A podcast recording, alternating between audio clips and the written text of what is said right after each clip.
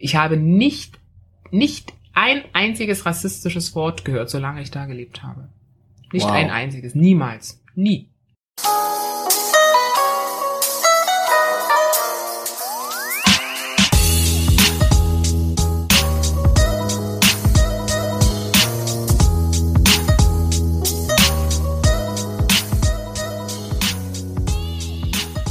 So, herzlich willkommen zu einer neuen Ausgabe vom Halbe Kartoffel Podcast. Ich sitze hier mit einem wundervollen Power-Duo, Mutter und Tochter, Joyce Binneböse. Joyce, hallo. Hallo? Und Sondi Binneböse. Ebenso hallo, hallo. Hi. Ich sitze hier in ähm, achten Stock. Kreuzberg, ist das schon Kreuzberg oder Ja. noch Mitte? Noch Kreu schon wieder Kreuzberg. Schon wieder Kreuzberg, genau. Acht Stock, super schöne Aussicht hier. Und äh, die beiden sitzen hier im, auf dem Sofa vor mir. Und äh, das Erste, was ich äh, immer mache bei dem Podcast, ist äh, Passkontrolle. Ja, um zu schauen, ob ihr auch wirklich diejenige seid, die ihr vorgebt zu sein. Ich äh, habe hier den von Joyce, den habe ich jetzt schon bekommen. Ich lese auch nicht alles vor. Äh, sehr, sehr schönes Foto, das schönste Foto, was ich glaube ich je gesehen habe auf einem Personal, also auf einem Pass. Danke. Ja, wie sie das gemacht hat, weiß ich bis heute nicht. Automat oder richtig Fotograf? Das war ähm, eine Fotografin und ähm, ist schon ein Weilchen her. Leider läuft nämlich der Pass bald ab. Leider. Scheiße. Aber schon, schon verlängert natürlich. Ja, ja. Oder lange Wartezeiten ne, beim Amt. Ich weiß. Geboren bist du, Moment, jetzt sind ja so viele Daten, das muss ich mal schauen. 10.11.1990, Mhm. bist schon in den 90ern geboren. Mhm. Und du bist geboren in, tatsächlich in Berlin, Mhm. 1990. Sondi, du hast deinen Perso-Pass nicht dabei. Wie ich Nicht sehe. dabei, allerdings, ich werde dir alle Fragen beantworten. Okay. Ja. ja. Und geboren in Jena. Jena. Eine echte Thüringerin. Wow. Waschecht. Hört man aber nicht. Ab und zu. Kann man, kannst du an- und ausschalten? Ja, ein bisschen funktioniert das noch so. Das ist ja kein Sächsisch, viele verwechseln das immer. Das ist wirklich thüringisch und wenn ich da ein paar Tage bin, dann kommt das wieder so ganz langsam. Wo ist der Unterschied oder was? Zwischen Sachsen und Thüringen, Nee, zwischen Sächsisch und Thüringen. Äh, ne, die Sachsen, die machen sie mit dem Ö und Oh, ja, und so. genau. Ja. die Thüringen ist so ein bisschen Singsang. Hört sich schöner an. Kann ich jetzt so gar nicht vormachen. Da bräuchte ich ein Also, Gegenüber. So ein Ja. Singsang. Ist, mehr, nee, ist eine melodische, ein melodischer Dialekt. ja. Ja. Okay. Mhm. Geboren, äh, ein bisschen uncharmant, aber wann ungefähr? Am 21. Januar 1963. 63. Oh, das muss ich schnell rechnen. 54 bin ich. 54. Mist, ich sage mal, du bist 52. Ist doch gut. Dann rechne mal nach. Vier, also ist ja peinlich. Nicht mehr auf dem neuesten Stand.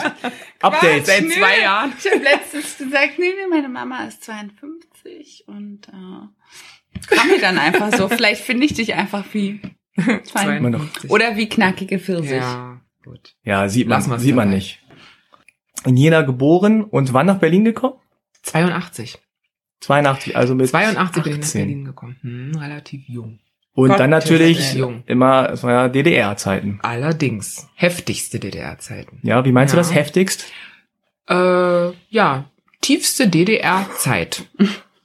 Nicht so wie 89, wo das alles schon so ein bisschen aufgeweicht war, sondern das war schon noch so mit Beziehung haben, um was zu bekommen und äh, das war schon so, man musste jemanden kennen und der jemanden kennt, der jemanden kennt, Ja. sozusagen. Wieso bist ja. du umgezogen damals von Jena nach Berlin? Ähm, das war meine erste große Liebe und dann bin ich nach Berlin gezogen, äh, nach Friedrichshagen, ein kleines Häuschen und war da ganz glücklich. Das Mhm. war der Beginn, 82. Mhm. Seitdem lebe ich hier. Du bist, also deine Mutter ist Deutsch. Deutsche und dein Vater Kommt aus Kamerun. kommt aus Kamerun. Ja, womit wir wieder bei Jena sind, Universitätsstadt. Aha. Aha. Und es gab natürlich schon die Möglichkeit, äh, damals auch, dass ausländische Studenten in Jena oder in Leipzig oder in Berlin oder in Greifswald, glaube ich, auch noch studieren konnten. Und äh, natürlich auch aus Ländern, die Devisen brachten. Ganz Mhm. wichtig, Kamerun war ja jetzt nicht ein rein sozialistisches Land, sondern da gab ja auch, gab es ja ein bisschen was, ne? Ja. was man mit reinholen konnte. Und äh, deshalb waren Kameruner in Anführungsstrichen sehr begehrt damals. Und dein Vater kam als Student oder als Äh, Auszubildender und äh, gleichzeitig auch zum Studium und hat später dann bei der DEFA in Berlin gearbeitet. DEFA ist was? Sagst du mal? DEFA, das war die deutsche Fernsehagentur, also damals in der DDR, wo alle Filme mhm. gedreht wurden okay. in Schöneweide und es war schon, ja, eine schöne Institution. Ihr seid dann als Familie gefördert ja. wurde. Ich bin, ich, wir sind in, in äh, damals noch in Jena geblieben. Mein Vater ist später dann nach Berlin gezogen. Okay. Mhm. Und du bist dann, du warst 18, als du dann nach Berlin gegangen bist. Ja, alleine. Und warum? Naja, eigentlich wirklich dann, um hier zu leben, nicht nur weil mein Freund hier war, sondern weil ich mhm. dann äh, ja mein Leben hier aufgebaut habe, hier gearbeitet habe natürlich auch. Weil es cooler war auch. Und äh, ja, war schon, es war schon was, ja, ja, hatte was. Ja. Berlin. Ach, in Berlin, so so. Wo wohnst du jetzt? Ach, in Berlin. Ja, so war immer die Reaktion. ja, ja, immer in noch. Jena? Ja, ja, immer noch. Ach, so. Aber der Kontakt zu den zu meiner Verwandtschaft ist ja geblieben, also das hat sich nicht verändert bis heute.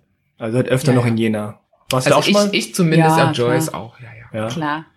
Okay. Doch ein bisschen andere Welt als Berlin immer noch noch aber auch schon sehr fortschrittlich. Das ist nicht so, wie man sich das vorstellt, so ein Kleinkleckersdorf und so, sondern die Leute sind wirklich sehr, sehr wissensdurstig gewesen damals mhm. schon. Vielleicht war das wirklich noch so im, im so dieser Dunstkreis mhm. von Jena und da, da waren schon immer viele Ausländer und es waren schon immer äh, neugierige Menschen in dieser Stadt und das ist damals so gewesen und heute noch so geblieben. Das ist ja bei Unistädten meistens ja, so. Ja, eben. meistens bei Unistädten. Ja. Und so ist, so ist meine Verwandtschaft auch. Die hat mein Vater mit offenen Armen empfangen, obwohl sie noch nie einen Schwarzen vorher gesehen hatten, ja. ja. Und das ist auch heute, fragen sie mich ständig nach ihm, immer noch. Also es ist so, dass das einfach so, man ist damit aufgewachsen. Mhm. Ich glaube schon, dass das was mit einer Universitätsstadt zu tun hat. Was haben die so erzählt? Äh, die wollten alles von ihm wissen, immer. Ja, ja vom Essen, Trinken, Anziehen, alles. es ist wirklich wahr. Es ist wirklich so, dass man neugierig war. Okay. Mhm. Und also positiv neugierig. Ja, na logisch. Ja. Auch heute noch. Ja. Ja. Und äh, dein Vater lebt immer noch? Ja, der lebt hier in Berlin, wird am 4. Juni allerdings nach Kamerun zurückgehen. Er hat sich das gewünscht und wir haben das jetzt so organisiert. Ah. Er hat jetzt ein Visum bekommen, seine Impfung und er wird für immer, ja, wieder nach Kamerun gehen. Und wir werden ihn im Oktober besuchen. Meine ah, Schwester wow. Joyce und ich. Ja, weil es leider terminlich nicht anders ging. Wie alt ist dein Vater jetzt? Mein Vater ist 82 Jahre alt. Wow. Also er ist 82 Jahre alt. Wann? 61 nach Deutschland. Eigentlich ist er Deutscher. Ja. ja. Mehr Deutsch als als Kameruner. Er hat auch einen deutschen Pass mittlerweile. Das heißt, wir mussten alles wirklich nochmal alles im umgekehrten Sinne äh, die ganzen bürokratischen Dinge, das ist unglaublich, was da auf einen zukommt, mussten wir äh, ja, nochmal zurückspulen. Was war der genaue Grund, dass er jetzt er sagt? möchte, er möchte in seiner Heimat sterben. Und er hat so oft davon gesprochen. Er stirbt nicht. Mein Vater, der wird, das Also er ist noch fit. Ja, also er, ja, so weil er ist ein bisschen dement, aber er ist fit. Er wird bei seinem Bruder und bei seiner Schwägerin leben. Die haben viel Platz. Aber er möchte einfach, er möchte, er fühlt sich nicht mehr wohl hier alleine in Berlin. Meine mhm. Stiefmutter ist halt gestorben vor mittlerweile zehn Jahren und er fühlt sich nicht mehr wohl. So hier. Er sind viele Kameruner in Berlin, aber dadurch, dass er auch im Altersheim ist, fühlt er sich nicht mehr so. Mhm. Er möchte nach Hause. Ja. Das ist natürlich auch der, das ist ein wunderschönes Altersheim, so ist es jetzt nicht, aber ja. er ist da trotzdem der Einzige, der Ausländer, kann man ja mal sagen. Obwohl man, man ist Oder neugierig auf ihn. Also man ist neugierig, ne? Weil man mhm. kennt nicht so viele, Kleinmachnow ist ja eigentlich auch offen, aber ja. man kennt nicht so viele Menschen, die eben aus Afrika kommen und die in Kleinmachnow leben. Ja, und die schon so lange hier sind. Ja, mhm. ja, ja. Also wenn ich jetzt so an Altersheime denke, ich war jetzt noch nicht so häufig in Altersheimen, aber ab und zu schon. Mhm. Das sieht man selten äh, Menschen, die, die nicht deutsch sind. Mhm. Ist also, so. Eigentlich nie. Ja, mhm. also Weil wenn ich mich dran erinnere, wirklich nie. Und dann sozusagen so ein Schwarzer oder so, ja, mhm. gar nicht. Oder Asiate. Pff, auch nicht. Wird natürlich kommen jetzt. Ja, wo sind die Jahren. Menschen eigentlich? Frage ich Wer kümmert manchmal. sich? Wer kümmern sich, sich dann die Familien um die? Nehmen die, die dann ins ja. Haus auf oder in die Wohnung? Ja, die meisten sind ja einfach auch ähm, noch nicht so alt.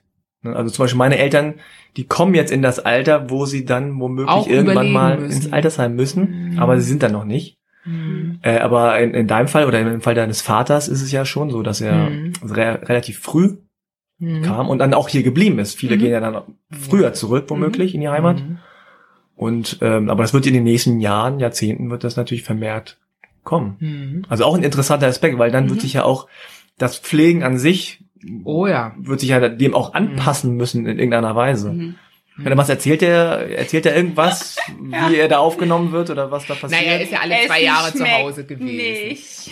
Essen schmeckt, na ja, ja, gut. Das ja, du meinst jetzt in dem ja. Heim, ja. Oh, und oh. das nicht, naja, also Gewürze, Kräuter und diese ganze, gut, sage ich jetzt mal, afrikanische oder auch asiatische Küche ist doch einfach phänomenal, oder? Ja. Das ist natürlich so ein, also ich sag mal, ein, ein Hühnerfrikassee im Altersheim. Ist nichts für meinen Papa. Das reißt jetzt mein Opa nicht vom Hocker. Ja, das, ich glaube, es reißt niemanden vom Hocker. ja. Also ja. da gibt's auch noch einigen, mhm. einigen Verbesserungsbedarf, äh, sage ich mal. Aber also er ist dann wahrscheinlich einer der wenigen gewesen, auch damals schon in Jena, oder? Also es ist eine Gruppe von äh, sechs Männern gewesen, die damals äh, über Leipzig nach Jena gekommen sind äh, direkt aus Duala, aus Kamerun, mhm. die heute noch Kontakt haben. Oh, cool. äh, ein Onkel von mir lebt in äh, Paris, Onkel Jana, und äh, dann ist, also es sind hier in Berlin noch drei andere, die genauso zum gleichen Zeitpunkt praktisch gekommen sind wie mein Vater. Und äh, dann allerdings auch äh, aus anderen Ländern noch. Das war wie so eine, wie so ein Magnet. Anfang der 60er. Also da kamen viele junge Männer aus Angola, Mosambik, was allerdings dann auch schon sozialistische Wege gegangen ist, anders als Kamerun. Und äh, Kameruner kamen damals, ich glaube, über 200, die hier geblieben sind, die hier studiert haben dann, die Familien gegründet haben oder Kinder gezeugt haben. Und diese Kinder treffen sich unter anderem, haben wir wieder organisiert, wir Mischis, nicht ja. Kartoffeln, sondern Mischis. Mischis. Wir treffen uns, wir treffen uns, also die nächste Generation und auch schon die Kinder wieder, die ein Viertel sind, so wie Joyce. Ja. Wir haben jedes Jahr ein Treffen, was wir organisieren und äh, ja, wir treffen uns einfach. Alles, was mit Kamerun zu tun hat. Hier in Berlin. Ein Viertel und ein Halb gemischt. Mhm. Hier in Berlin. Und dann gibt's in Berlin war das die letzten zwei Jahre, ja, Viertelkartoffel. Viertelkartoffel, genau. halbe Kartoffel. Ja, und, äh, und dann gibt's Hühnerfrikassee. Diesmal ist es in Jena, nein, ganz sicher nicht, nein, äh, afrikanisches Essen. Diesmal treffen wir uns in Jena, ausnahmsweise, weil halt viele auch in Jena äh, noch leben, die gemischten und die Viertel. Mhm. Und deshalb wie sind so deine Erinnerungen an, an Jena, an deine Kindheit und deine Jugend? Ja, da haben viele einen total falschen Eindruck. Mhm meine Jugend war so äh, leicht und unbedarft, dass man das ähm, eigentlich gar nicht so erzählen kann. Es war wirklich so, dass man, ich bin ja auf einem Dorf aufgewachsen, also ein paar Kilometer von Jena entfernt, und das war so, ähm, also ich war so eingebunden in der Familie und in meiner Verwandtschaft, dass man, wenn man Ferien hatte, ist man morgens raus und abends nach Hause gekommen. Hm. Das war, das war meine Jugend. Also normale Ganz deutsche normal, wo, wo man wirklich Dorf. draußen mhm. rumgestöbert ist oder dann und dann normal Musikschule, alles was man hatte, Klavierunterricht, genauso wie heute auch. Mhm. Das gab es damals auf einem Dorf in Thüringen. Ganz normal. Mhm. Ja. Und du wurdest sozusagen genauso behandelt wie die andere auch? Hast Kein Unterschied, mhm. null. Ich habe nicht, nicht ein einziges rassistisches Wort gehört, solange ich da gelebt habe. Nicht wow. ein einziges, niemals. Nie. Mhm. Nie. Muss ich sagen. Außer, dass man dir vielleicht da in den Haaren rumgefasst hat. Ja, alle wollten meine Haare anfassen. Ja, so das, das war es aber auch. War bei mir auch war so. Alles. Oh, wie ein Igel. Ja. ja. so, ja, wie ja Igel. aber das ist, äh, das ist ja, gut, eigentlich das, charmant letztendlich und Neugierde ist ja. das, ne? Mehr ist es nicht. Es gibt ja, es gibt ja sozusagen so wirklich rassistische, gemeine Dinge, die einem angetan niemals, werden können. Und es gibt auch diese Dinge, niemals. wo man sagt, ja, das mm -mm. ist vielleicht niemals. fremd und man kennt es nicht und fasst in den Haaren oder stellt ja. komische Fragen, aber das ist jetzt nicht, ja. wo man sagt, das ist total bösartig mhm. gemeint gewesen. Gar nicht, gar nicht. Ja. Also ich bin zwar in Jena geboren, weil man ja logischerweise im Krankenhaus in der Großstadt geboren, also zur Welt kam, aufgewachsen in, aber in einem kleinen Dorf in Altenberger und äh, in der Nähe von Jena und bin dann zum Beispiel zur Musikschule gegangen in Kala oder in Jena. Ich habe also auch sehr zeitig Stadterfahrung gehabt, was mhm. nicht typisch war für ein Dorfkind. Ist ja. ja. auch heute noch so. Das war auch in Westdeutschland so. Ich glaube, da gibt's nicht so viele Unterschiede zu West- und, und Ostdeutschland. Und man hat immer gesagt, ja, wir fahren in die Stadt. Genau. Und, und ich hatte eben diesen Luxus, das war was ganz Besonderes. Ich war jede Woche in der Stadt. Zweimal manchmal. Zum Klavierunterricht, ja. Das war schon was, das war schon was Besonderes damals. Wow. In die Stadt fahren. Hast du noch Geschwister? Ich habe drei Halbschwestern, sagen wir mal so. Also meine Mutter hat später noch mal geheiratet. Mhm. Mein Vater auch. Ah. Aus der zweiten Ehe meiner Mutter habe ich noch eine Schwester bekommen, die lebt auch in Berlin, hier ganz in der Nähe. Und mein Vater hat dann später in Berlin nochmal geheiratet und aus dieser Ehe sind nochmal zwei Kinder entsprungen, auch zwei Mädchen. Und das sind äh, Mischis oder Deutsche oder? Naja, mit meinem Vater natürlich Mischis. Also es gibt dann drei Mischis. Hätte auch sein können, dass er. Nee, und meine Mutter hat, hat damals einen deutschen Mann geheiratet. Ich habe also noch eine weiße Halbschwester ja. und drei äh, und zwei äh, gemischte. Wir ah. sind also dreimal gemischt und einmal halb. Also, also halb, wie Milchschnitte sozusagen. Ja, so, so, so, ja, sowas in der Art. ja, so schön. Schön Multikulti. Milchschnitte. Keine Werbung, keine Schleichwerbung. Stimmt. Die müssen mich erst sponsern, damit ich hier, hier aufnehme. Milchschnitte? Ja, ist so eklig, oder? Milchschnitte? Nee, oh, schön wie pur. Ich habe die früher immer ins Gefrierfach getan, damit man nicht mehr schmeckt, nur, das ist schmeckt. nur kalt, das ja, ist nur kalt. kalt. und eisig. Ja, so, ja, das ging dann eigentlich. Aber wenn man es so warm gegessen hat, ist ja ekelhaft. Mhm. Ja. Ja, interessant. Und dann bist du nach Berlin gekommen und da war dann alles genauso, wie genau du es kennst so. aus, aus Jena oder? Genau so mhm. eigentlich. Es gab auch nie Probleme. Ich weiß nicht, ich weiß nicht, vielleicht ist es vielleicht doch in bestimmten Stadtbezirken so. Mhm. Also meine, meine Schwester Juliette behauptet immer in bestimmten Bezirken, also erstens sollte man die meiden. Und äh, wahrscheinlich, wenn ich, ja, sie sagt, ich, sie würde niemals nach Lichtenberg oder niemals nach Friedrichsfelde und äh, es wäre ihr zu gefährlich. Ist mir nie aufgefallen, dass es da, es ist mir niemals bewusst gewesen, mhm. dass es da eventuell irgendwelche rassistischen Gruppen geben könnte. Auch nicht zu DDR-Zeiten. Mhm. Also, ja. kann ich nicht sagen. Überhaupt nicht. Konnte ich nie feststellen. Soll es aber ja geben, ne? Ja, klar. Diese dangerous areas, so wie, so wie in New York eben zum Beispiel. Aber glaubst du nicht, geben? glaubst du nicht, dass es schon auch Oder? so war, dass man, wenn man einfach ein farbiges Kind, also so stelle ich mir das vor, in Thüringen, ja, bisschen Altenberger, ich kenne das ja, das Dorf, ein ganz kleines Dorf.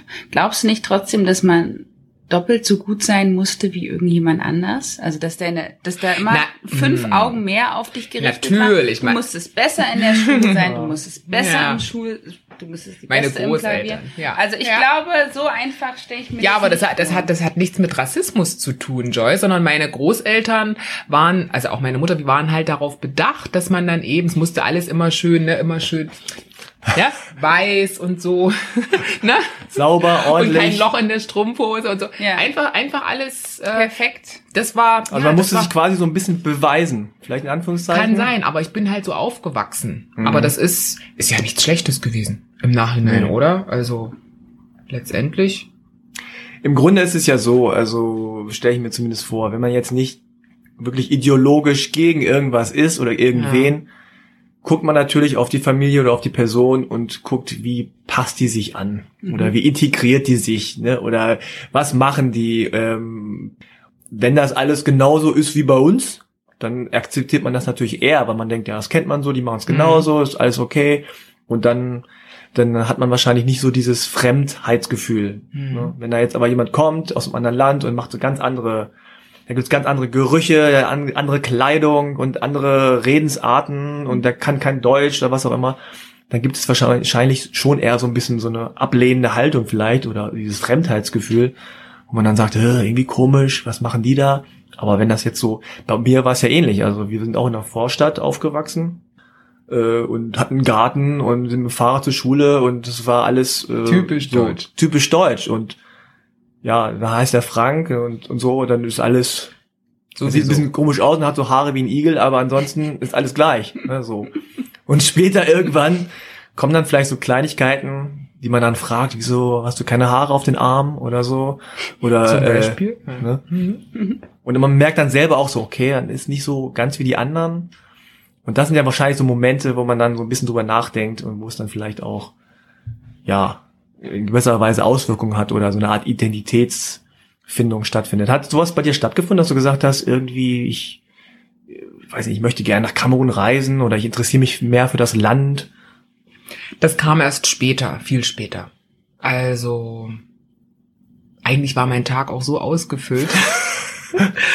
Na, mit, mit Sport und wie gesagt und Musikschule. Man hatte wirklich, man hatte einfach einen ausgefüllten Tag und äh, ohne Handy, ohne Computer und äh, fast ohne Fernsehen noch damals, ne? Und äh, trotzdem hatte man, ist man abends todmüde ins Bett gefallen. Und Mhm. man hat sich darüber keine Gedanken gemacht. Viel später erst. Dann kam ja irgendwann die Wende.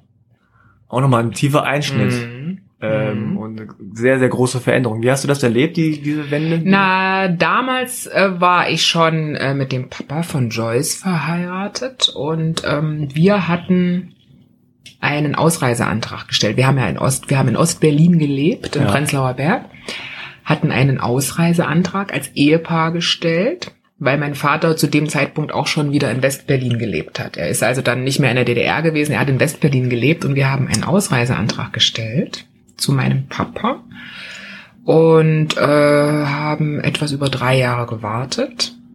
Also die ganze Palette durch von Stasi-Gesprächen bis zum, also wirklich von A bis Z.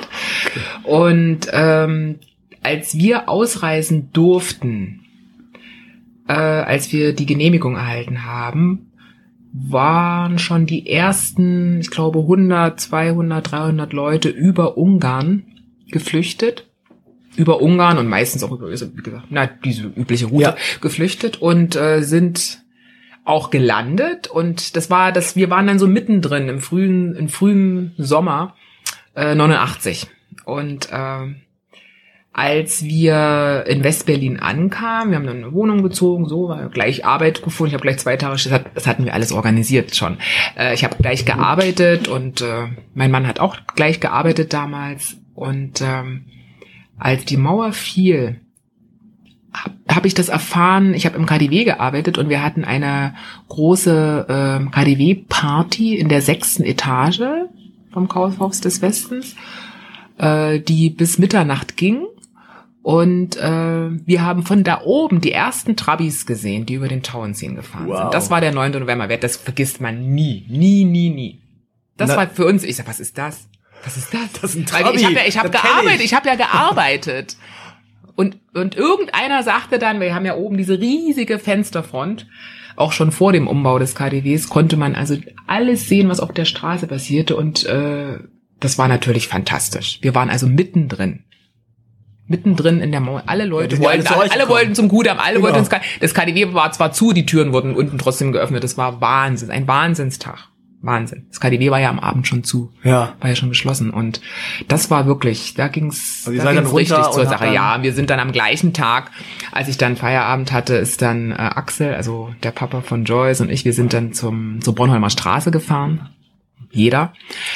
Und äh, dann sind wir weitergelaufen bis zur Schönhauser, weil da die Eltern von Axel lebten. Und zwar Oderberger? Oderberger Straße 1. Oma und Opa von Joyce. Und äh, wir haben da geklingelt. Die wohnten im fünften Stock. Kannst dir vorstellen, wie die Oma da. Oma hat geschlafen. Oma hat geschlafen. Und wir klingelten am 9. November. Mitten in der Nacht. Oh Gott. Ja, ohne Worte. Das war unser 9. November. Dann haben die Tür aufgemacht und gesagt, was denn hier Was los? ist das denn? Ich träume. Ja, ja.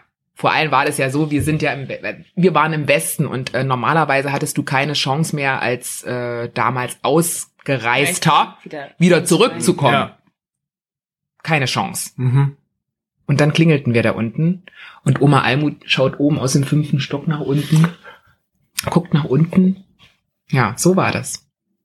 Wir waren es Wow, wirklich. das- ja, das, das- war wirklich, das- das, war echt speziell, weil da durch die Ausreise war ja praktisch äh, keinerlei Möglichkeit, jemals wieder in die DDR einzureisen. Wir haben ja alle Papiere abgegeben, alles, was wir irgendwie an schriftlichen Unterlagen hatten, ist auch Mhm. da geblieben und Und nochmal ganz kurz zurück. Also dein Vater ist schon vorher. Mein im Vater Westen ist schon gewesen. vorher im Westen gewesen und äh, hat da seine zweite Frau geheiratet und dann sind meine äh, Schwestern geboren worden auch und ja und die Ausreise lief natürlich zu ihm dann. Ne? Wenn man die Absicht hatte, irgendwie die DDR zu verlassen, musste man ja einen Grund angeben.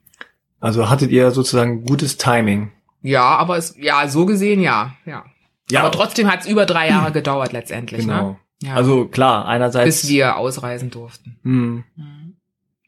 Aber ihr wart dann da und dann Und dann fiel die Mauer. wie die Mauer. Ne? Einerseits Ja. ah, drei Jahre Ja, Arbeit, aber ja. aber ja, andererseits konntet ihr dann äh, Ja. Oma Almut ja. Oma Almut klingeln mitten in der Klingeln. Nacht und sie sagte, was hier los? Schläft man einmal schon für die Grenze? So, genau, schon ist die Grenze offen. Sie hätten so ja sogar vielleicht sonst verpasst. Verpennt? Das war, ich weiß auch nicht, das müssen wir sie direkt nochmal fragen, würde mich mal interessieren. Was Lutz, ich, ob hat Lutz auch geschlafen, sag mal? Bestimmt, oder? Das weiß ich gar nicht. Da warst du ja noch nicht. Aktuell. Erst später. Ja, Ja. aber du kamst ja dann auch schon bald Ja. danach. Mhm. Und du bist aber im Westen dann aufgewachsen. Genau, und geboren und aufgewachsen. Ganz normal als Westberlinerin. Richtig. Hm. Ist ja interessant, weil du bist ja dann quasi, du bist in derselben Stadt geboren, Geboren. also Mhm. Ja. in der du gelebt hast, Ja. Aber das war ja dann ganz anderes, Eine andere Ära. andere Welt. Ja, eine andere Welt, natürlich. Ja. Und für sie stand die Welt auch offen. Ja. Das war ja der Unterschied. Das war ja auch der Grund, weswegen wir eigentlich oder weswegen so viele andere, unser ganzer Freundeskreis ist ausgereist. Wir waren die Letzten. Axel und ich. Ach so, echt, ja? Alle, ja, alle sind ausgereist und ähm, weswegen wir eigentlich auch gegangen sind, weil wir ja etwas von der Welt sehen wollten. Oh, es hat Wir durften nicht mal geklappt. mehr, wir durften nicht mal mehr nach Polen oder nach Ungarn. Ne? Mit dem Ausreiseantrag durften wir nur noch in der DDR bleiben. Wir durften nirgendwo mehr hinfahren oder reisen. Hm. Das heißt, du hast das Arbeiten zum Beispiel im KDW auch als großes Privileg. Damals schon, natürlich Mhm. war schon, das war was Besonderes, klar. Mhm. Ja. Mein, und mein damaliger Chef kam äh, aus Thüringen und äh, aus Arnstadt. Ich will jetzt nicht sagen, dass das alte Seilschaften waren, das war aber Zufall. Deshalb war das gleich ein schönes Verhältnis. Ich hatte mich da beworben an einem Freitag und äh, er sagte, ja, sofort? Oder erst Montag? Ich sage, nee, ich habe ja noch nicht mal einen Pass. Ich bin gerade, es war am gleichen Tag, ich bin gerade aus der DDR gekommen, ich habe noch nichts, ich habe keine Papiere. Er sagte, oh, wir brauchen so dringend, so dringend wirklich Fachkräfte, die den Beruf gelernt haben und so. Und dann sagte er, musste halt noch ein paar Tage warten. Dann habe ich da angefangen. Kannst du dich an diese Anfangszeit äh, in Westberlin erinnern, wie das für dich war, diese neue Welt äh, zu Gut, entdecken? nun, ja, natürlich. Es war ja so, dass man, dadurch, dass mein Vater hier gelebt hat, schon in Westberlin Mhm. und er uns auch immer besucht hat, ja, war schon immer so ein bisschen da an, ähm, wie soll ich mal sagen, an Fluss einfach. Wir, Mhm. wir hatten Zeitschriften, ich habe meinen Stern gehabt jede Woche und so, solche Dinge halt, ja, Okay. das war halt da immer. Man konnte sich informieren, man wusste, äh, wo die besten Theater waren. Wir wussten schon ganz, ganz viele Dinge. Ja, wir hatten einen Stadtplan von Westberlin und ja, das war was, ja, das war eben schön. Das war gut besonders vorbereitet, und ja. ja, ja, wir wussten, wie die S-Bahn fährt oder wo sie nicht fährt. Es gab ja viele Stationen, wo sie durchgefahren ist noch damals so, ne, und Hm. wo sie nicht angehalten hat oder wo die U-Bahn fährt. Ja, das waren Zeiten. Hm. Ja, glaube ich. Mhm. Vor allem dann die Seite zu wechseln und dann bist du auf der anderen Seite und siehst das alles aus der Westberliner Ja, Sicht. ja. Dann, ne? Perspektivwechsel sozusagen. ja. Gleiche Stadt. Gleiche Stadt, andere Mhm. Welt. Mhm. Ja. Und äh, als du dann Joyce bekommen hast, da war das ja sozusagen schon, da warst du ein Jahr Ja, Schon da? circa. Ja, ja. mhm. Mhm. Circa. und du bist ja dann hier in Westberlin aufgewachsen. Genau, Kinder. Hast du äh, ja. früh schon gemerkt, okay, das ist ein anderes Aufwachsen für sie als für dich? Also sie ist jetzt in einer großen Stadt in Westdeutschland, du im Dorf in Ostdeutschland oder ist das einfach so gar nicht. gar nicht, ne? Nein, nein, Ja. nein, nein, nein. Gar keine Unterschiede. Mhm. Und später, Familie war halt auch immer da. Auch dann. Also Okay. so wie bei mir. Also Oma, Opa, Uroma und noch eine Uroma und noch ein Uropa war auch noch da. Also wir hatten Ja. war und dann meine, Ja. also mein Vater und die Oma waren auch noch mal Oma und Opa für sie. Also sie hatte war jede Menge. ja. Und wenn ich samstags arbeiten musste, musste ich dann immer genau überlegen, wo ich sie dann abgebe. Platziere. Naja, Du meinst, du musstest, Ja. musstest überlegen, wo du sie abholen musst. Wo war sie noch ja? Ja, wo ja, hab ich sie nee, hingebracht? Naja, nein, nein, nein. Ich meine so, so, nein, äh, wir hatten dann so, also die Oma Gisela, ich glaube aber, die Joyce war letzte Woche schon bei der Oma äh, Denda. Dann, dann ist ja nächste Woche die Oma Rosi dran und dann bin ich, dann nehme ich die Joyce wieder. So war, so meinte ich Wow, das, ja. das ist Luxus. Ja, das ist Luxus. Ich habe auch immer gesagt, ich Luxus. habe irgendwie, glaube ich, als Kind immer gesagt, ich habe sechs Omas. Na ja, es waren ja auch wahnsinnig viel, weil die Uromas auch noch Ja, ja. lebten. Ja, das ist wirklich. Kommt man schon ein bisschen durcheinander Da kann man Kind. sehr beneinander drei kommen. Omas und dann drei Uromas oder irgendwie sowas. Weil dann habe ich mal sechs Omas. Und in Thüringen haben wir noch den Opa Arthur, der ist 103 geworden. Also es ist eine Riesenfamilie, dadurch, dass meine Mutter, dass das, das waren fünf Geschwister, die alle wieder viele Kinder hatten und zu allen hatte ich Kontakt und habe heute noch Kontakt. Und die haben aber alle schon wieder Kinder wie in, im Alter von Joyce. Mhm. Das heißt, es ist halt, ähm, sie ist da eingebunden und äh, das war, da gab es keinen Unterschied zwischen Ost und West. Ja. Gab es nicht. Überhaupt nicht. Ja, schön. An dieser Stelle will ich ein ganz kurzes Spiel mit euch spielen. Gottes. Also, kein, es ist einfach nur, ich gebe euch zwei Begriffe und ihr sagt einfach, wofür ihr euch entscheidet. Mhm. Äh, einfach um zu gucken, wie ähnlich seid ihr euch oder wie ähnlich seid ihr euch nicht. ähm, ja, also ganz einfach, so eine kleine Schnellrunde. Ihr entscheidet euch einfach für einen Begriff. Mhm. Also, äh, schwarz oder farbig?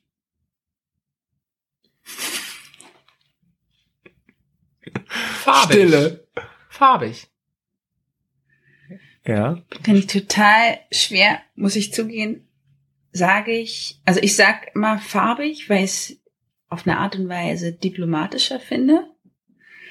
Ich glaube, in meinem Freundeskreis sage ich auch manchmal schwarz. Aber wenn ich jetzt mit jemandem Älteres spre sprechen würde und irgendwie auf das Thema käme, dann würde ich sagen farbig. Hm. Ich frage das deshalb, weil äh, aus meiner Perspektive heraus ich, ich nicht weiß, also ist, beide Begriffe sind für mich irgendwie nicht so ganz stimmig. Hm. Ja, Was würdest du sagen? ja es ist eine gute Frage. Äh, also natürlich, ähm, äh, also man sagt ja, Schwarz ist bezeichnet ja nicht sozusagen die Farbe an sich, also so wie man sagt, ein schwarzes T-Shirt, sondern es beinhaltet ja auch die die Ethnie Mhm. sozusagen. Mhm. Ne? Also bei Asiaten sagt man ja zum Beispiel nicht gelb, äh, man sagt asiatisch, ähm, aber bei, bei Afrikanern oder bei Leuten, die eine dunklere Hautfarbe Mhm. haben, sagt man ja schwarz, obwohl man jetzt nicht die Farbe schwarz meint. Ja, sondern eher die Ja. Technologie. Die, die, die Ethnie sozusagen. Mhm.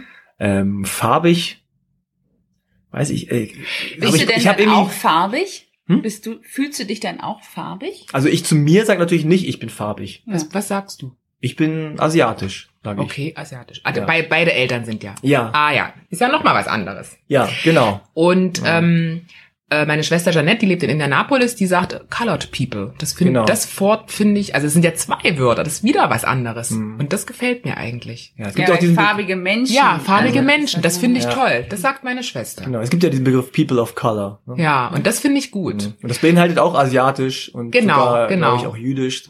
Und Ja, das finde ich gut. Das Mhm. gefällt mir. Also das ist, schmeichelt meinem Geschmack, ja, dieses, also so auszudrücken. Mein Vater ist zwar ein Schwarzer, aber der ist, hat meine Hautfarbe. Also der ist jetzt ein heller Schwarzer zum Beispiel. Mhm. Ja, vor allem, es gibt ja, Ja? so viele äh, Oh ja. Unterschiede Oh ja. von Ja. schwarz sein. Ne? Es gibt wirklich, die sind wirklich tief schwarz. Ja. Und dann gibt es welche, die sind so, Ja. ich meine, wenn ich euch ansehe, dann könnte ich gar nicht sagen, wer ist jetzt halb, wer ist Viertel. Also das ist Mhm. auch Weißt du, wo ich das mal, wo ich Also das festgestellt Ja, habe? Wir waren, äh, wir waren mal in, äh, in New York. Wir haben da öfter auch in Harlem oben geschlafen und wir waren mal in einem U-Bahn-Waggon. Das werde ich nie vergessen. Und da waren nur Schwarze oder, sag ich mal, Colored People. So viele Schattierungen. Das siehst du sonst nirgends auf der Welt. Ja. Nirgendwo. Jeder, es war nicht ein Weißer dabei. Das- alles, alles wirklich von Schoko bis Milch oder was weiß ich. Also ganz, ganz eigenartig, dass man das, dass es so auffällt. Und wir saßen, äh, Joyce hat geschlafen. Ich habe ein Foto von dir gemacht. Das habe ich heute noch. Hatte so, so ein blaues Basecap auf und sie schnurchelte so in der Ecke. Und ich dachte nur, mein Gott, alles schwarz, aber wiederum auch nicht.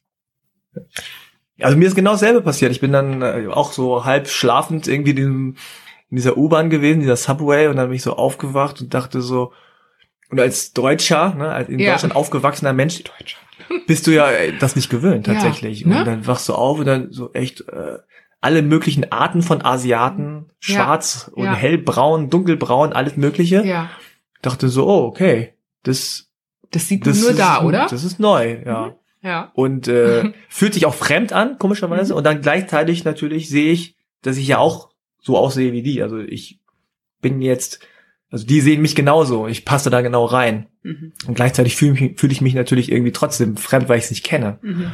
Und das war schon interessant, diese, Mhm. diese Erfahrung. Mhm. Oder selbst in Brüssel war das auch so. Da gibt es viel mehr ja. Unterschied. Hier kann ich eigentlich relativ genau sagen, ja, ist Mhm. sozusagen aus Vietnam Mhm, oder ja, ist ja. aus Mexiko oder was auch immer. Man kann es so ein bisschen einordnen, aber Mhm. da gibt es ja so viele Unterschiede. Ähm, aber das ist schön. Also ich fand's, fand's cool irgendwie. Mhm. Ja. Okay. Ähm, Eule oder Lerche? Also spät oder Frühaufsteher? Lerche. Frühaufsteherin. Ganz früh. Aber nur wegen des Jobs. Auch sonst. Ich war früher eine ganz schlimme Eule und jetzt bin ich eine ganz schlimme Lerche. Also ich stehe, glaube ich, fünfmal die Woche zwischen 5.30 Uhr und 6.15 Uhr auf. Freiwillig. Jobmäßig.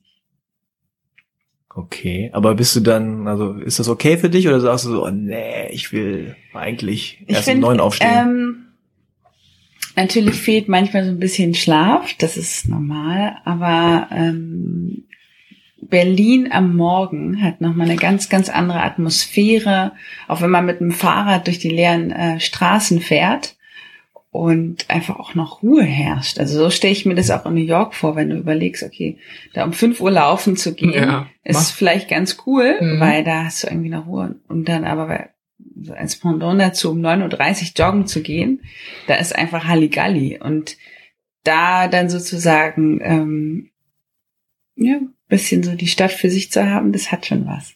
Das stimmt, ja. Ich war tatsächlich in New York ähm, morgens laufen. Um halb sechs habe ich gedacht, okay, ich habe Jetlag, ich bin Mhm. zwar super müde, aber ich kann nicht schlafen. Und dann wollte ich mir den Central Park an, anschauen. Dachte, ja, warum joggst du nicht einfach hin und läufst einmal durch? Es war tiefster Winter, minus 15 Grad, Schnee. Und dann bin ich raus und bin gelaufen und es war wirklich herrlich. Weil die Stadt noch so, die war so schon am, am so leicht beben, ne? Mhm, Man mhm, wachte mhm, alles schon so ein bisschen auf, aber es war noch irgendwie total Es dampft sich so. Genau, es dampft sich ich so wach. Es dampft sich Ja. wach, habe ich immer Genau gesagt. so, ne? genau so war das, ja. Ja, das ist aber auch eine Affinität zu der Stadt, ne? Habe ich schon gemerkt. Schon, ich war jetzt nur ein paar Tage da einmal, aber es war, war schön.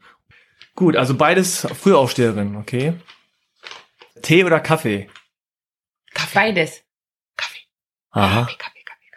Du hast doch die Frage gar nicht beantwortet mit dem Colored, mit dem Colored People. Doch, oder? habe ich. Hast du das Hab richtig? ich schon. Wirklich? Ja, habe ich schon längst Ja. gesagt. Was hast du denn gesagt? Diplomatisch, farbig, unter Freunden schwarz. Gut.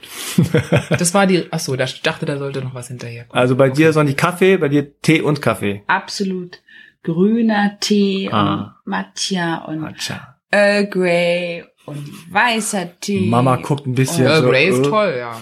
Ja, aber nicht als erstes. Kneipe oder Disco? Nothing. Sagt man noch Disco? Nichts, ich gebe mich gar Club. nichts. Club. Club. Clubbing. Ähm, ja, Nix. zurzeit weder noch. Dafür bleibt irgendwie gar keine Zeit. Also habe ich ist gerade nicht mein Fokus irgendwie. Hm. Dann lieber irgendwas Klassisches. Ja, habe ich Freitag gemacht. In der Gethsemane Kirche. Da war der Deutsche Ärztechor und das Deutsche Ärzteorchester. Mendelssohn haben die gespielt.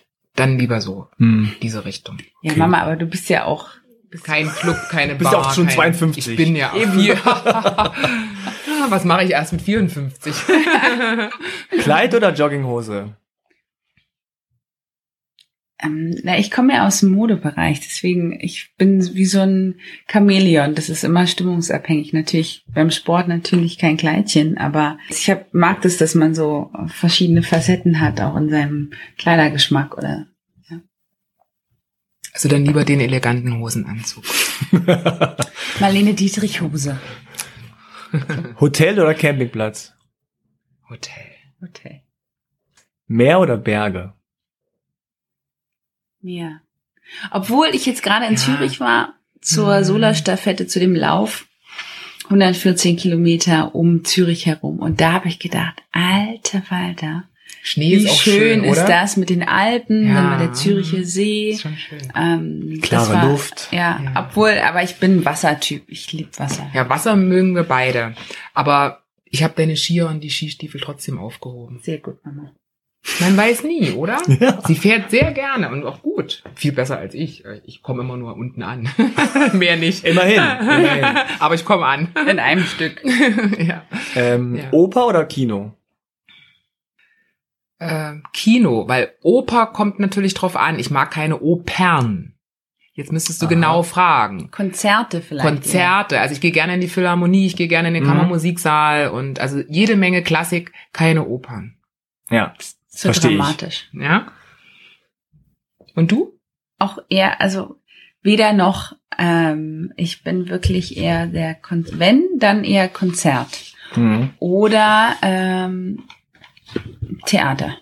Mhm. Stimmt. Theater, Konzerte. Theater, Schlossparktheater Oper, Kino. gehen wir Mhm. gerne. Oder Ja, mal eine. Dokumentation Ja. zu Hause in Ruhe. Mhm. Aber so Kino, dann lieber eine Theaterkarte und, und ich schaue mir oder Ja. oder auch zu einem guten Zweck, zum Beispiel ähm, Schlossparktheater Mhm. eben, gerade weil er äh, der Hallervorden hat das ja wirklich mit eigener Kraft wieder aufgebaut, dann lieber ihn unterstützen und ins Theater gehen, bevor ich jetzt das fast das gleiche Geld für eine Kinokarte oder ausgebe, ja. Mega Also teuer dann, das Kino ist so teuer, dann gehe ich wirklich lieber ins Theater. Und äh, Renaissance-Theater mag ich total hier in Berlin, so schön kitschig, aber herrlich. Oder auch am Kudamm ab und zu, aber dann, oder Schlossparktheater, das sind die drei, wo ich so pendle. Hm. Äh, Joyce, mal, zu, um mal ein bisschen zu dir zu kommen. Ähm, du hast ja gerade erzählt oder beide erzählt, Mhm. dass du in einer großen Familie groß geworden bist. Hast du da irgendwie das Gefühl gehabt schon früh, das ist normal für dich ähm, im Vergleich zu deinen anderen äh, Mitschülern oder Freunden? Oder hast du schon früh gemerkt, dass das was Besonderes ist oder anders ist? Nee, dadurch, dass ich auch ähm, ein bisschen jüngere Cousins noch habe, die auch farbig sind, also Mhm. auch ein Viertel, so wie ich, war das für mich ähm, relativ normal. Wir hatten auch in Zehlendorf, bin ich zur Grundschule gegangen und da hatten wir auch einen anderen Klassenkameraden, der ähm, Raphael heißt er, der auch farbig war oder farbig ist, ja, besser.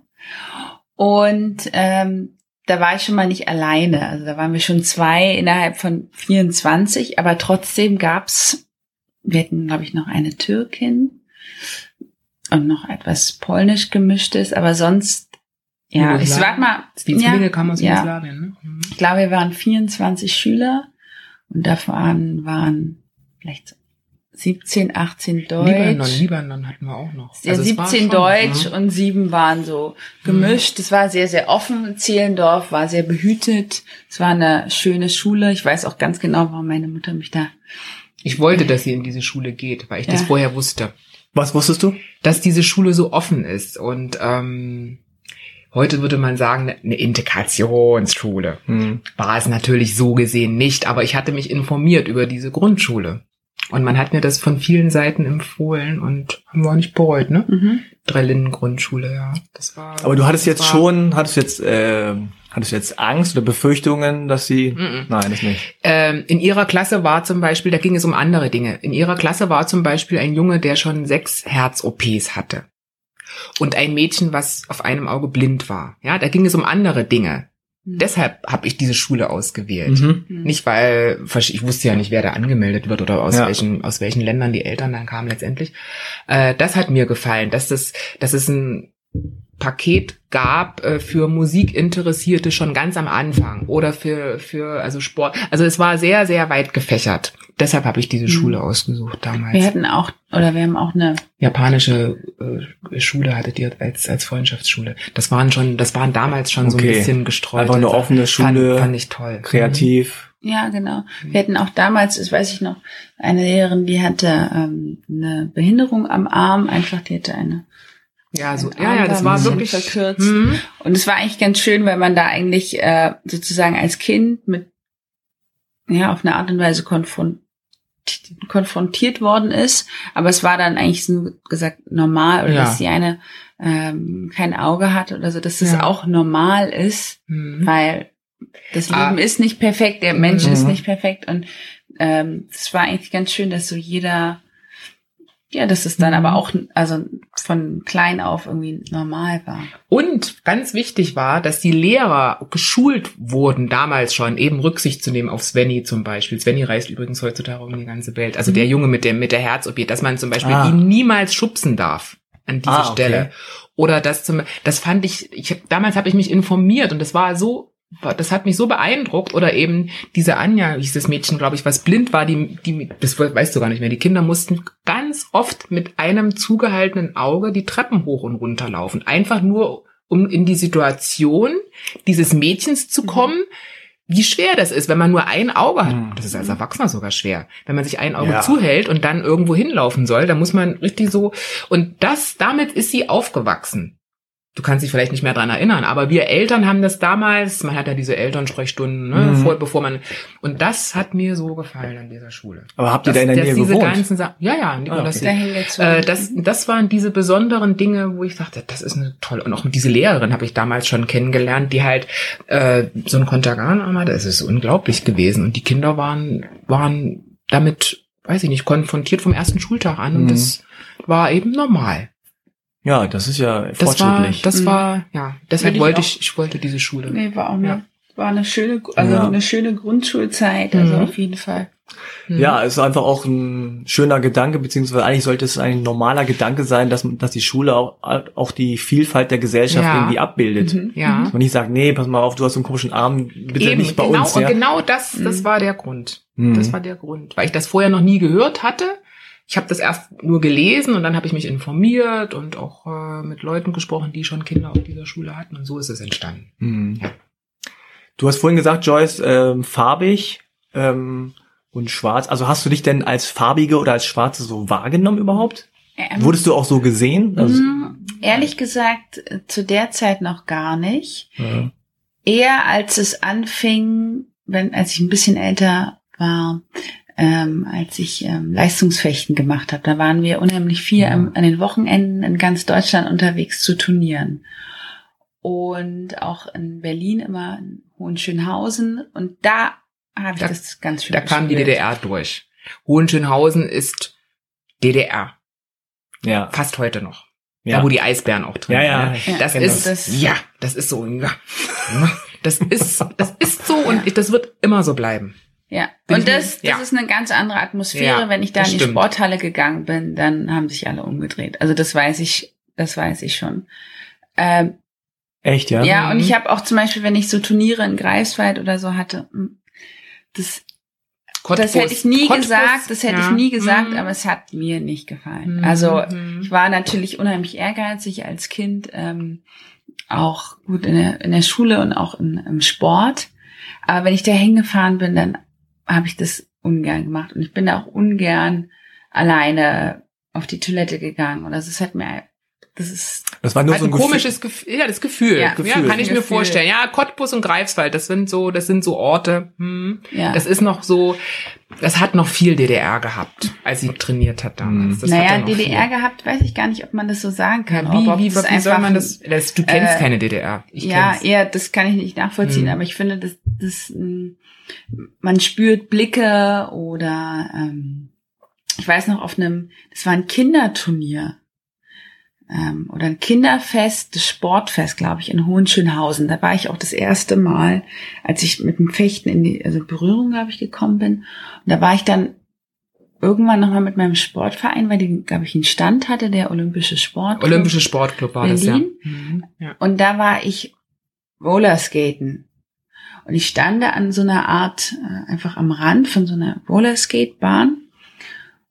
Und der Moment, den kriegst du irgendwie nicht mit. Du äh, guckst irgendwie, ruhst dich kurz aus, guckst dir die Leute an. Und da hat mir jemand, und das weiß ich, das war Absicht, weil das spürst du einfach, da hat mir jemand, der hat mir auch nicht ins Gesicht geguckt, aber der hat mir eine Zigarette am Oberarm ausgedrückt und ist dann umgedreht. Und ich war als Kind, habe ich mich natürlich so erschrocken, Ja, dass ich dann mich auch als Erwachsener erschrecken. Ja, ja. Äh, Mhm. und dann habe ich mich umgedreht und da waren aber an dieser Brüstung von dieser Rollerskatebahn waren unheimlich viele Leute. Ja. also der muss sich irgendwie ja. Mhm. ähm, rübergebeugt haben zu mir. Da waren locker vielleicht 30, 40 Zentimeter Abstand. Und der muss irgendwie so gemacht haben. Und ich habe mich umgedreht und dann die Leute haben auch nur gesagt, was war das? Und dann habe ich gesagt, der hat mir eine Zigarette aus, ausgedrückt.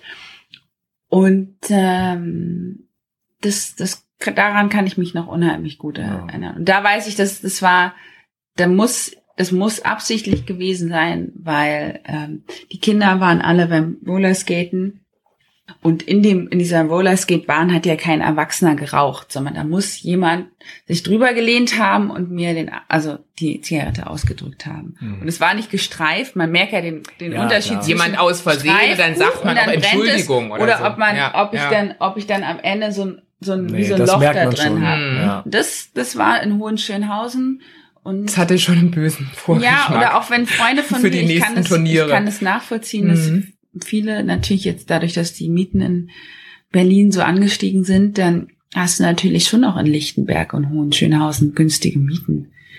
Aber da würde ich auch nie hinziehen. Nee, nicht nur nicht hinziehen, mhm. ja. Niemals ist nicht so. Meine. Auch so besuchen, vielleicht dann mit denen dahin fahren, aber so alleine S-Bahnhof Lichtenberg.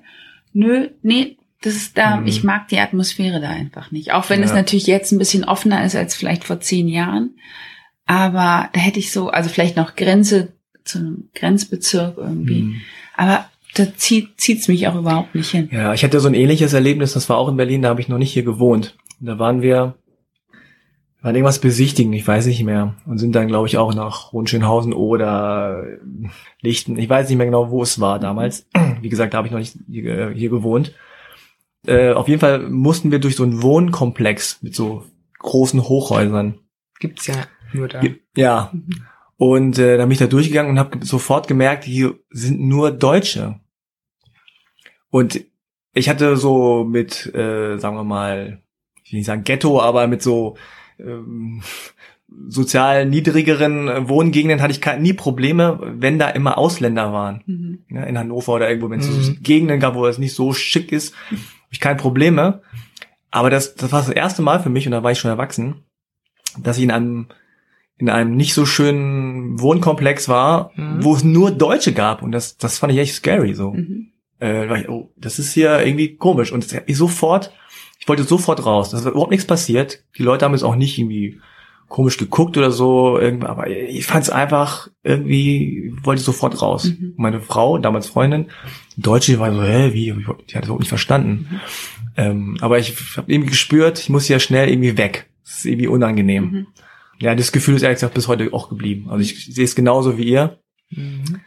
Dass man spürt das schon relativ schnell, wenn man mhm. irgendwo ist und die Atmosphäre da irgendwie nicht so ganz, mhm. Nicht so ganz, also man hat so einen, so einen Sinn dafür, würde ich mal behaupten. Ja. Irgendwie. Ja. Und ähm, ja, es ist schade, dass es sowas noch gibt, solche Gegenden, aber mhm. und es muss ja auch nicht heißen, dass alle, die da wohnen, so sind. Mhm.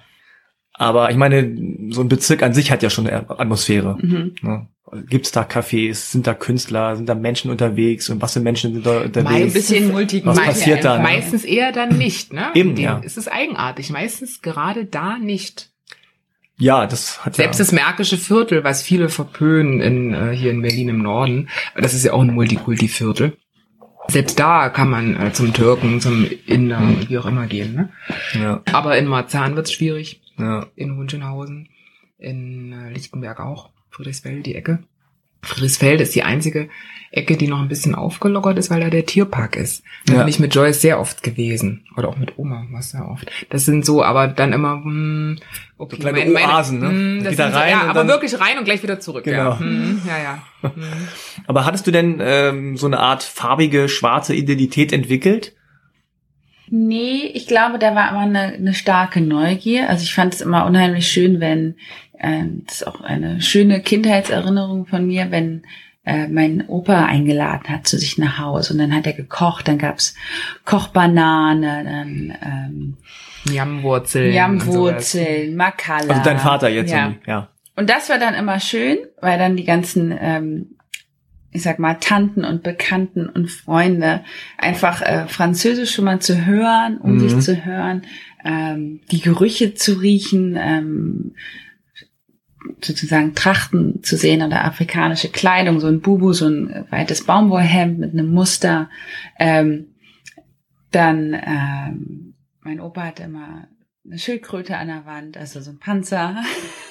Also so diese, Panzer. diese Übel. Ja. ja. damals war das ja noch, der ist uralt schon. Äh, damals ja, war das ja noch erlaubt, heute ist es nicht mehr erlaubt. Aber ähm, so afrikanische Masken und diese genau. ganzen ja. Dinge. Ja, das war, fand ich Im schon Wohnzimmer. immer sehr schön. Das, das, war immer was ganz Besonderes. Und da mhm. wusste ich auch zum Beispiel, um mal auf das Thema zu kommen, aber ähm, ich hätte schon immer das Gefühl oder den Drang, wirklich mal nach Kamerun zu fliegen. Du warst noch nie da. Noch nie. Ja. Hat sich nie ergeben, dass man wirklich mal so viel Zeit hatte. Nie. Drei, weil alle Meine sagten, Mama du brauchst vier nicht. Wochen. Du brauchst vier Wochen. Ja, ja. Du warst auch noch nie da. Nein, noch nie.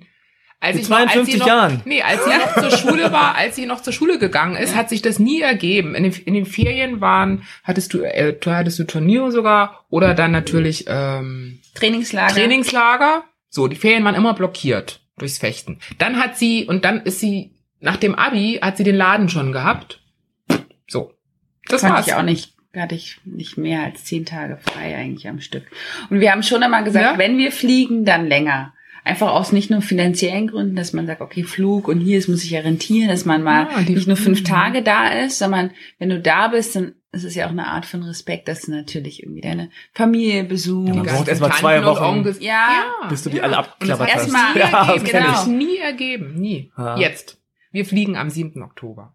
Und dann Ja. für vier Wochen. nee, die auch nicht Oh, so Zehn lange. Tage. Ja, zehn Tage. Aber da muss alles rein, da muss alles reinpassen. Ja, ja. Oh, Ja. da müssen aber ganz viele Jahre nachgeholt werden. Ja. ich bin total gespannt und das Mhm. ist auch eine, das fühlt sich genau jetzt genau richtig an, dass ich das Ja. auch mit meiner äh, Mama und meiner Tante zusammen mache. Wir fahren alle zu dritt. Ähm, Und euer Opa ist ja dann- da. Der ist Der ja ist dann ja schon da, da, der ist genau. schon da. Und ähm, das kann ich jetzt wirklich nicht abwarten. Also da freue ich mich. Das ist so Mhm. eine große Vorfreude, ähm, das Land eigentlich kennenzulernen, wo ich ja Hm. Wurzeln auch habe. Ja. Und Sondi, hattest du denn da auch irgendwo immer einen gewissen Respekt, da hinzureisen? Weil klar, natürlich passt es immer nicht und so. Ja, Aber man hat auch vielleicht so ein bisschen. Eigentlich nicht, weil ja immer, ja, die Sippe war doch da. mein Vater hat noch drei Brüder, deswegen ist immer jemand da gewesen, wo ich hätte hinfahren können. Ja. Aber du hast es nie getan. Hat, es hat sich nie, alleine wollte ich Ja. das natürlich nie tun. ja. Und es hat sich nie ergeben und jetzt machen wir das zu dritt. Und am letzten Samstag war der 45. Nationalfeiertag von Kamerun. Mhm. Und ähm, ich habe auch mit dem Botschafter noch mal kurz gesprochen. Er hatte gerade das Visum für meinen Papa fertig gemacht, fertiggestellt. Und er sagte, ja, er wünscht uns eine schöne Reise und so weiter. Also es wird sehr, sehr interessant. Äh, nicht, dass ich mich in Kamerun auskenne, aber wo ist das? In Duala. Mein Duala? Papa- Ja, Yaoundé ist die Hauptstadt und Ja. Duala ist die zweitgrößte Stadt in Yaoundé. Äh, das in, ist äh, eher im. Norden, Süden. Äh, nee, das ist ziemlich relativ mittig. Äh, und Mhm. äh, das ist ja in diesem Knick, ne? Du Mhm. kennst ja diesen afrikanischen Knick, diesen Winkel, da ist die Hauptstadt und gleich daneben Duala. Also es ist recht Mhm. zentral gelegen. Mhm. Ihr habt vorhin erzählt von so afrikanischen Treffen. Äh, und Ja. so. Gibt es denn so eine, so eine Afri African Community in Berlin? Äh, es gibt diese Black Germans, und es gibt ganz Black Germans zum Beispiel. Also es gibt ganz viele verschiedene Grüppchen, aber ähm, das ist, wir haben mit diesen unseren Kamerunern genug zu tun. Es gibt viele, wirklich. Es gibt Ja. sehr viele in Berlin, wirklich. Aber fühlt ihr denn so eine Verbundenheit zu anderen Afrikanern? Ja. Oder afrikanischstämmigen Menschen? Ja. Ja, natürlich haben wir. Hm. Der Imker kommt ja aus äh, Burkina Faso zum Beispiel. Ne? ja, also es sind es sind schon einige Mhm. andere Länder noch mit. Total. Ich Ja. habe auch viele in meinem Freundeskreis oder wenn die irgendwie was, äh, eine Charity-Aktion Mhm. haben oder so, dann supportet man sich da auch. Oder auch, also gibt, ich habe viele Role Models auch als Frauen, die auch ähm, farbig sind, egal ob es Mhm. jetzt so meine? Mutter ist oder Joy Denalani oder Hatne Mhm. Tesfaye, ähm, die finde ich machen das ziemlich gut. Ja. Mit denen hast du ja auch gesprochen, also Interviews genau, geführt. Ne? genau. Mhm. Du, ähm, Sonny, du hast vorhin gesagt, Joyce hatte mit nach dem Abi schon diesen Laden. Ne, Du Mhm. bist schon Einfach so. nach dem Zack. Abi. Sofort. äh, Ja. Hast du einen Laden übernommen mit einer Freundin? So Mhm. war es doch. Richtig, genau. Wie heißt der nochmal? Wald? Wald, genau. Wald. Der heißt immer noch so. Heißt Genau. immer noch so. Ja. Aber du Ja. machst ihn nicht mehr jetzt, oder? Doch, doch, doch, doch. Doch? Ah, okay. Wir haben äh, fünf Jahre ein stationäres Geschäft gehabt und haben dann ähm, 2013 den Online-Shop dazu aufgebaut und den Vertrieb mit einer eigenen Kollektion, die wir auch an andere Läden verkaufen. Und ähm, auch zum Beispiel an Adidas. Das Oh, du läuft- trägst einen Kamerun. Armband. Armband, Genau, aus der Waldkollektion. Wow. Aber Adidas ist ja mittlerweile auch sehr gut dabei. Darf man ja mal Genau. sagen. Ja. Ist ja keine Werbung. Aber du Nein, bist, also nicht. Ich stelle mir das vor, du bist Nein. 18, 19 und dann 19, machst du 19. einfach so einen Laden, also. Genau. Hm. Was sagt denn die Mama nichts, dazu? Nichts, nichts ohne meine Anwältin. Ich habe das einfach alles Sie hat ohne das, sie hat das gemacht. Sie wollte das machen, sie hat es gemacht, ja. Und hat dann nebenbei ihre Ausbildung selbst bezahlt. Genau, ich habe ein Handelsfachwirt An gemacht. der IHK. Das kannst du ja gleichsetzen zu einem Bachelor of Trade and Commerce. Das war anstrengend zu einem und zu einer äh, Geschäftsinhaberin hat, und hat auch viel gekostet. Ähm, aber also ich war immer die, die erste, die eingeschlafen ist um 20.30 Uhr. Ja. Aber da kommt ja schon, was ich so höre, auch mit Fechten, Leistungsfechten und so, du hast ja schon so einen Drive, ne? so einen, so einen, ja. so einen oh, Ehrgeiz. ja, klar. Aber so äh, positiv, also du wirkst Absolut. null verbissen oder Positiver so. Positiver Stress. Sondern einfach so äh, wie so eine Macherin. Ja, ich kann aber auch gar nicht, also mir, mir fällt es genau andersrum mehr. Also ich habe jetzt äh, sozusagen zwei Jobs mit Wald und ähm, Adidas oder bin ja die die Adidas Runners Captain, ja neben Fab und Agatha. Und ähm, das ist ein richtiger Job, ja? Ja.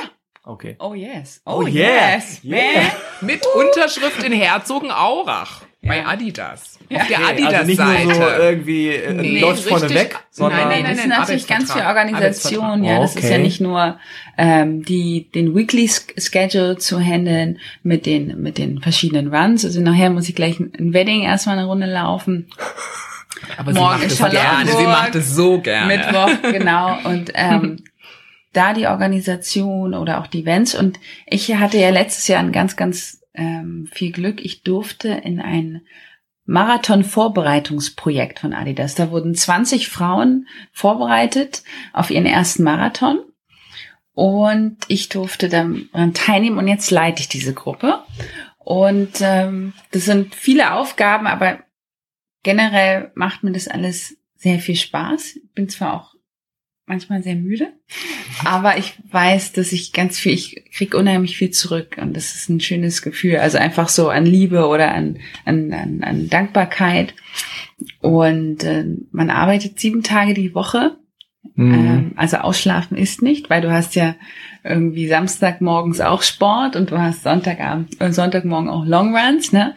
Ähm, aber das ist irgendwie, fühlt sich genau richtig. Also mich muss man eher bremsen. Ich kann mich selber nämlich nicht bremsen. Also, also ich habe keine Lücke im, gar keine Lücke in dem. ja, aber das war, das war letztes Jahr genau das Richtige. Als sie sagte, äh, ich nehme jetzt teil, es ist ein Programm, 30 Wochen zum Marathon. Ich sage, das wirst du nicht machen. Sie doch. Ich sag nein, das ist ungesund. Ich bin ja auch schon einige gelaufen, aber in 30, ah, in 30 Wochen. Ja, ja, unwichtig. Ich bin nur Finisher. Nein, unwichtig. Nur unwichtig. just Finisher. Aber da sagt sie zu mir, in 30 Wochen zum Marathon. Das, das ist, das ist gesundheitlich einfach nicht gut. War meine Meinung. Ja, es ist schon In diesem Jahr, in diesem Jahr hat sie die Bewerbung bekommen. In diesem Jahr hat sie die Bewerbung bekommen für diese, für den zweiten Part 2 heißt es, glaube ich, in 30 Wochen zum Marathon. Wurde es auch von Adidas? Wir dürfen den ja. Namen nicht so oft sagen. Ja, ja, ja. Äh, auch von Adidas. Ja. Äh, in 30 Wochen, das ist jetzt Part 2 und da ist sie mittlerweile diejenige, die auch andere trainiert und ich habe da einige Dankesschreiben gesehen. Boah, da kommen dir ja die Tränen. Ja. Ja, ich bin so glücklich, dass ich mit dir trainieren darf, liebe Joyce. So, so dieser, in dem Stil. Es ist unglaublich, wie begehrt das ist und wie viele Menschen da mitmachen wollten. Also Frauen. Hm. Was hat die so Who's gereizt an, oder was hat euch ja. so gereizt an, an Marathonlaufen? Ach, an, nee, an, Doch, ich wollte nur ankommen immer. Ich dachte, ich nie. Und wenn ich sechs Stunden laufe, auch in New York kann man ja so lange laufen, wie man will. Hauptsache ankommen. Das ist für mich das Größte, diese Strecke zu schaffen. Nicht, nicht die Zeit. Ich bin immer ohne Uhr gelaufen. Ich habe MS. Also ich bin mit den, äh, mit hm. den, äh, äh, einmal mit den äh, äh, Krebsläufern gelaufen in New York auch. Oder dann äh, auch mit Handicapped People sowieso. Aber das Wichtigste ist ankommen und nicht dann bei 36 oder 37 aufzuhören und so.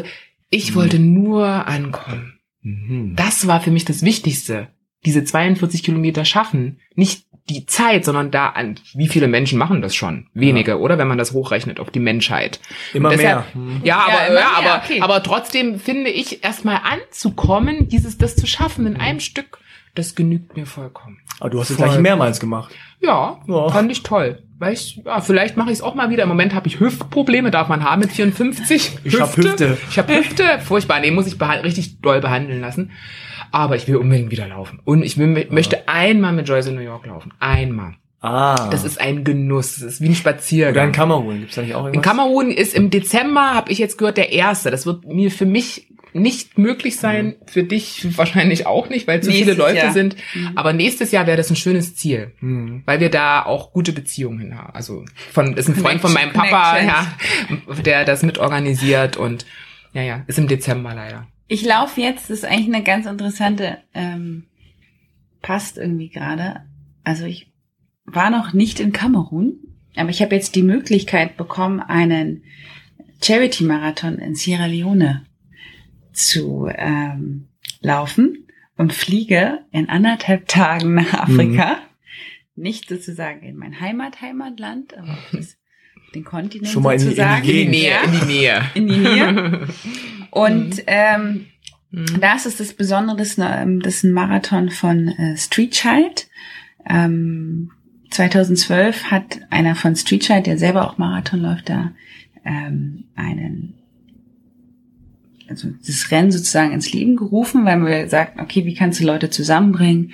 Ähm, einmal durch Kultur, durch Musik ähm, und natürlich auch durch Sport, weil ganz ehrlich, Marathonläufer, die wollen einmal in Tokio laufen, die wollen einmal in New York, die wollen in Boston laufen, die wollen in Berlin. Großen, ja. Bam, bam, bam, bam. Also das ist da, da ist schon auch dieser Ehrgeiz und das ist ja auch irgendwie immer wie eine Art, das Land kennenzulernen auf äh, seine Art und Weise, wenn du mhm. läufst und durch die Städte und kriegst die Menschen mit und das ist das Coole. Ähm, Street Child ist eine britische Organisation, die sich für Straßenkinder halt auch einsetzt und ähm, den Fokus hat auf ähm, zum Beispiel ähm, Bildung, also Schulen bauen in ländlichen Regionen. Und jetzt habe ich mir als Ziel gesetzt, okay, ich möchte mit 26 eine Schule bauen drei Marathons Diese Frau, laufen unglaublich.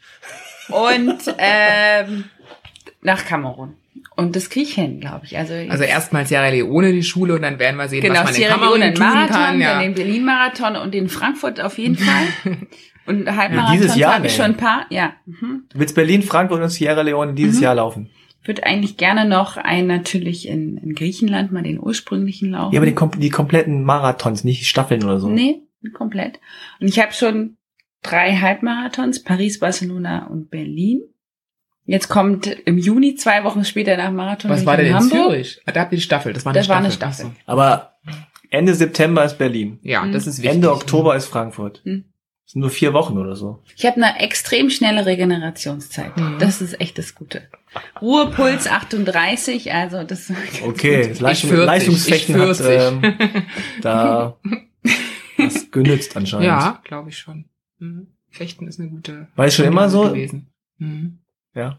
Mhm. Aber sie kann auch schlafen, 15 Stunden. Ja, also Ja, gut. wenn ich Zeit habe, Das, das 18 geht auch. Stunden. Schafft sie.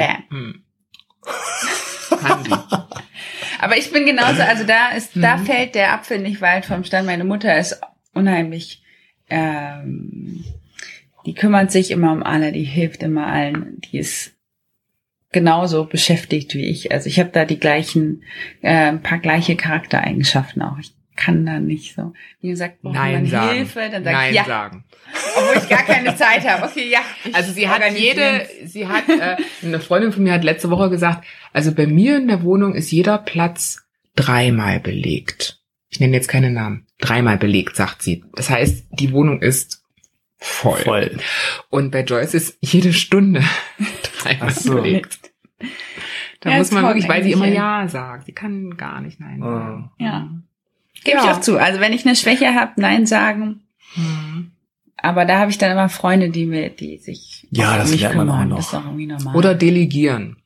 Delegieren. Arbeiten abgeben. Arbeiten das abgeben. Kann ich, das kann ich Kleinigkeiten. gut. Ja, Kleinigkeiten. Play Mama- the boss. Mama, geh mal zur Post. Mama, geh mal zur Post. Mama, da, das. Ja, das ist auch nicht einfach. Also Mhm. delegieren Ja. ist nicht so einfach, wie man denkt. Mhm. Also Boss sein, Chef sein ist nicht so einfach, wie man denkt.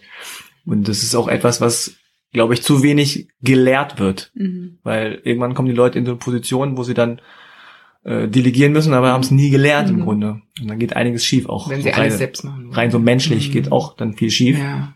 Ich glaube, das, da kann man noch viel äh, lernen. Ich glaube an, ich glaube halt ganz fest an so Teamarbeit und Menschlichkeit und ich glaube, dass jeder auch in seinem Leben, deswegen finde ich Marathon auch immer so ganz, das ganz Spannendes. Also das ist ja nicht nur eine körperliche Reise mit dem Training, Mhm. ähm, dass du viel Zeit in, in dich investiert, sondern das ist ja auch eine ganz ähm, emotionale Reise, weil du dich unheimlich mit dir beschäftigen kannst, gerade beim Laufen. Ich sag mal, wenn du 35 Kilometer läufst, da denkst du schon mal über dein Leben Und nur nach. mit dir alleine bist, ne? Ja, das ist so, außer du hörst jetzt die ganze Zeit ähm, total den krassen Hip-Hop und lenkst dich damit ab. Aber eigentlich, wenn Leute zum Beispiel, die auch ohne Musik laufen, ich finde es immer ganz mhm. interessant. Also Läufer an sich, die sind unheimlich ausgeglichen, weil die sich halt extrem mit ihrem Körper und mit sich selber und mit ihren Empfindungen ähm, beschäftigen, weil du kannst einen guten Tag haben und du läufst eine Bestzeit und dann bist du aber körperlich total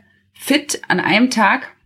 Wetter stimmt nicht und du bist eigentlich mit dem Kopf vielleicht gar nicht da, weil du an irgendwie Probleme oder so denkst. Und das finde ich so interessant. Läufst dann aber einfach scheiße, obwohl dein Körper eigentlich. Ja, der äh, Kopf läuft mit, sagt man immer. Ja, ne?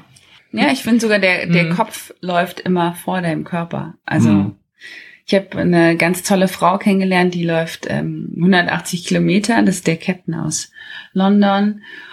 Äh, Claudia heißt sie und die hat auch gesagt, so sie läuft immer mit all ihren Sinnen und das finde ich eine ganz mhm. interessante Sache. So. Seid ihr denn beide spirituelle Menschen? Ja. Ich finde es immer schön, wenn ihr überlegt, seht ihr genau gleich aus. ja? Ja, Das hat doch niemand gesagt. Doch, beide Nein, überlegen, euch glauben, wenn du jetzt ganz ähnlicher Gesichtsausdruck. Ja, doch schon. Ich glaube äh, ganz doll an Karma. Ich glaube, das, äh, glaube an Menschlichkeit. Ich bin sehr empathisch. Und ich glaube schon, dass äh, ich habe bestimmten Glauben an, ähm, ist es der liebe Gott oder ist es jetzt Buddha oder wie auch immer, aber ich glaube schon äh, das Universum und ähm, an das Gute und an Energien. Ja, das finde ich schon auch auf eine Art und Weise spirituell. Ich wiederhole das jetzt nicht. Sie hat das so schön formuliert. Muss ich nicht wiederholen, oder? Ja, aber ich finde es interessant, weil ähm, mir scheint es so, als ob ihr eine ganz gute Mischung habt aus Spiritualität und praktischem Handeln. Ne? also so diese beiden Dinge, nicht nur so dieses Träumen und ah, ich will gerne. Ja, ich schön, würde gerne und sondern, ja, ja, ich verstehe, was du meinst. Ja. Aber das hast du sehr schön gesagt. Vielen Dank. Danke. Ja, schön. Also vielen, vielen Dank, dass ihr euch hier so bereitwillig äh, mit der knappen Zeit, die euch zur Verfügung steht, mir Rede und Antwort äh, gestanden habt. und äh, ja, vielen, vielen Dank dafür. Und ich will auf jeden Fall hören, wie es in Kamerun war. Wir werden berichten. Das wird Oder Joyce. Spannend. Du wirst Joyce wahrscheinlich früher sehen, schätze ich mal. Genau. Ich werde auf jeden Fall, ich werde noch schneller dunkler als meine Mama. Mal sehen, ich bin gespannt. Das ist erstaunlich, ne? Ja. Wenn wir zur gleichen Zeit in die Sonne gehen, ist es messbar, dass sie schneller dunkel wird. Woran liegt das bitte? Weiß oh, ich auch nicht. Das ist eine gute Frage. Das ist eine gute Frage, ne? Der werden wir mal nachgehen. Gut. Alles klar, dann vielen, ja, vielen Dank. Danke auch. Danke, also Sayonara ist japanisch. Nein, ich sage immer Sayonara. Nein, Quatsch, ich sage immer Sayonara. Ich Ach so, immer. Danke. Okay. Zum, Sayonara. Zum, ja. Okay, dann also Sayonara. Ja. ja. Sayonara. Dann, Dankeschön. Bis dann. Tschüss. Bis dann. Tschüss. Ja, das war mein Gespräch mit Sondi und Joyce Binneböse. Ich hoffe, es hat euch gefallen. Und jetzt wie immer ein kleiner Hinweis auf meine Seite www.halbekartoffel.de. Wie immer ohne R, ohne E. Und da gibt es alle Social Media Links und einen kleinen Button unten, der mir ganz wichtig ist. Das ist der Steady Button, wo man meinen Podcast finanziell unterstützen kann. Klickt einfach mal drauf, äh, auch wenn ihr jetzt am Ende dann doch nicht eine, eine Mitgliedschaft abschließt, aber einfach mal draufklicken, guckt euch das an, überlegt es euch. Vielleicht habt ihr Lust, 1,50 Euro oder 3 Euro oder auch 6 Euro pro Monat zu bezahlen. Ich hoffe, dass ich in, in der nächsten Zeit mehr Benefits noch anbieten kann. Würde mich freuen. In diesem Sinne, macht's gut. Tschüss, bis zum nächsten Mal.